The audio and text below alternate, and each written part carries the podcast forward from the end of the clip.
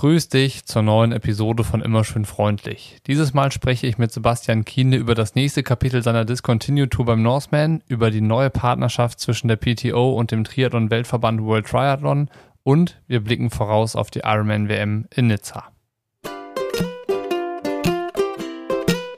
Kein Stress, keine Eile und jede Menge Gesprächsstoff. Die Vorzeichen für die Podcastaufnahme waren dieses Mal also richtig, richtig gut. Sebi hatte ein paar Tage Urlaub hinter sich und dementsprechend auch genug Zeit, um seine Erlebnisse rund um das Rennen und seinen zweiten Platz beim Norseman einmal durchsacken zu lassen, damit wir jetzt nochmal in aller Ausführlichkeit darüber sprechen konnten.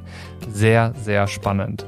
Allerdings haben wir uns auch zwei aktuellen Themen aus der Triathlon-Welt gewidmet. Ich wollte nämlich mal hören, wie Sebi zum Schulterschluss zwischen PTO und World Triathlon steht. Wir arbeiten uns von der allgemeinen Sicht zu den speziellen Aspekten, die sich dann ergeben, wenn man die Details der ganzen Angelegenheit zur Diskussion stellt. Und weil es generell noch relativ wenig Informationen zur neuen WM-Serie gibt, bleibt auch herrlich viel Platz für Mutmaßungen und Spekulationen. Und wenn wir schon bei Spekulationen sind, Nächste Woche steht die Ironman WM in Nizza auf dem Programm. Sebi und ich werden in unterschiedlichen Funktionen vor Ort sein, wollten es uns aber nicht nehmen lassen, schon mal den Ausblick zu wagen und unsere wirklich große Vorfreude auf das Rennen kundzutun. Achtung, Hörprobe. Hier gibt's jetzt ein paar kleine Ausschnitte aus dem Podcast mit Sebastian Kienle. Die Episode in voller Länge kannst du im exklusiven Feed Triathlon Studio Plus anhören. Dort findest du übrigens auch alle anderen Episoden von Immer schön freundlich in voller Länge. Zum Beispiel mit Laura Philipp, Anne Haug, Daniela Bleimehl, Natascha Bartmann, Nicole und Lothar Leder, Patrick Lange, Thomas Hellriegel, Andreas Reller, Dan Lorang, Philipp Seib, Thorsten Schröder oder, oder, oder. Alles, was du brauchst, um Zugriff zu erhalten und dir den Feed in deinem Lieblings-Podcast-Player freizuschalten, ist ein Abo auf Steady. Den Link zu den Abos findest du in den Show Notes und dann ist alles selbsterklärend.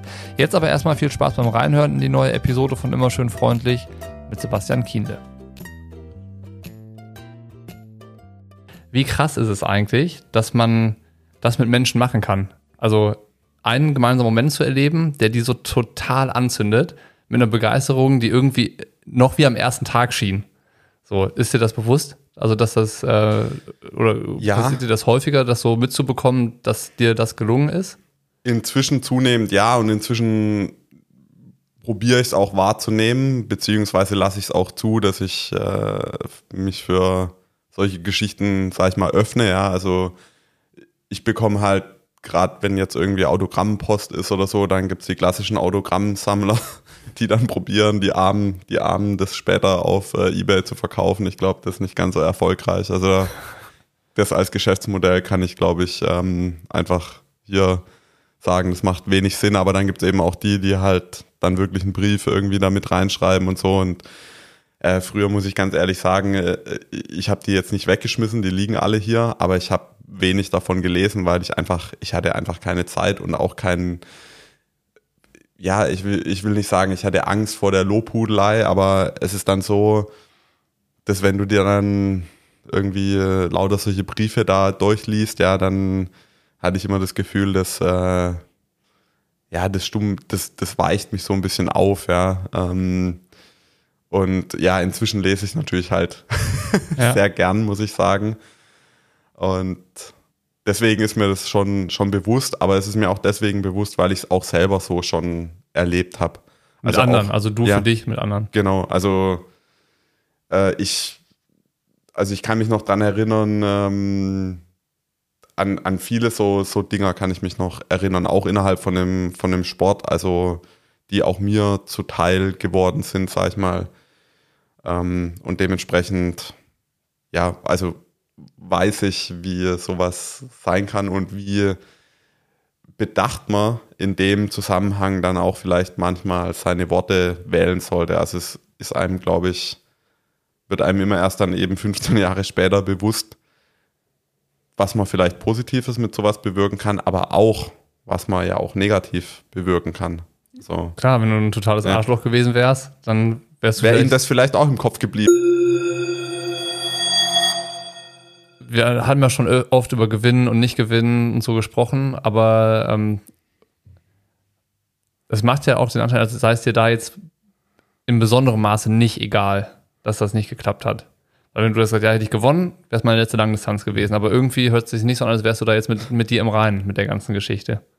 Nee, bin ich, äh, bin ich nicht. Also, wie gesagt, ich glaube, das zieht sich ja auch so durch das Jahr, ähm, dass ich zwar schon auch die positiven Sachen mitnehme aus dem Rennen. Also, früher wäre es so gewesen, nicht gewonnen, alles andere auch scheiße, ja. Also, painted black, ja. Mhm. Also, pff, wenn das nicht klappt, dann finde ich auch das Rennen insgesamt nicht mehr schön und dann kann ich da auch nichts mehr Positives rausziehen. Das hat sich schon geändert. Also äh, das war trotzdem unheimlich schön da. Ja. Also es war echt ein, ein, toller Trip, auch dass ich die Family dabei hatte und so. Das war, das war, das war echt richtig cool. Also es war echt ein tolles Erlebnis und und äh, und das, das konnte ich schon, das kann ich inzwischen schon so ein bisschen äh, separieren. Das konnte ich früher definitiv nicht.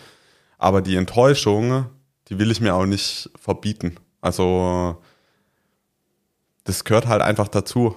Äh, aber klar ist es halt auch so, in dem Moment, ich weiß nicht, was das dann in mir triggert, aber ich denke halt an echt viele zweite Plätze in meiner Karriere, wo ich halt gedacht hätte, ach, das wäre schön gewesen. Weißt du, ich bin in meine Langdistanzkarriere reingestartet und der zweite Platz in Rot war eigentlich super geil.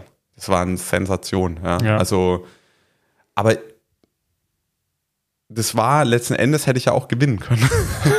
also, ich meine, klar, ähm, klar muss man sagen, äh, jetzt, ähm, dass, dass es am Schluss ja nicht jetzt wahnsinnig knapp war oder so, aber ähm, wenn ich in dem Rennen ein paar Sachen anders gemacht hätte, dann hätte ich auf jeden Fall die Chance gehabt, das Rennen tatsächlich auch direkt zu gewinnen. Wäre jetzt mein Leben deswegen anders gewesen, glaube ich nicht, aber äh, ich hätte halt gewonnen anstatt Zweiter. Und dann im zweiten Jahr bin ich halt Zweiter hinter Rallye gewesen, da war der Abstand riesengroß und so weiter, aber trotzdem war es halt so, dass nach dem zweiten Platz halt aus dem Vorjahr war halt der zweite Platz jetzt schon nicht mehr ganz so befriedigend wie der zweite Platz eben beim ersten Mal. Mhm. Und dann weißt du, Mululaba, 73 WM, da im Sprint gegen äh, Tim Reed, zweiter Platz, das Rennen hätte ich gewinnen müssen, ja. Den hatte ich eigentlich im Sack und ähm, ich habe es einfach nicht, ja, in dem Moment war ich nicht stark genug mental, ich weiß es nicht, keine Ahnung, aber es ist auf jeden Fall so, dass in dieser Woche nach dem Rennen, wir waren da oben in der, in so einer, in, in einer richtig coolen, coolen Hütte, äh, Hütte, naja, in einem, in einem Schloss eigentlich, äh, oben da auf dem Berg, ähm, mit Blick dann auf den Gaustertoppen und so weiter. Und äh, ja, äh, mein Sohn und meine Frau, die haben da immer ein bisschen länger geschlafen und ich konnte dann nicht mehr so schlafen. Dann saß ich halt da vorne, habe da auf diesen Berg hochgeguckt und es ist halt, also in dem Moment habe ich halt an, die, an diese ganzen zweiten Plätze gedacht, weißt du, zweiter Platz dann in äh, Zell am See, 73 WM, ja.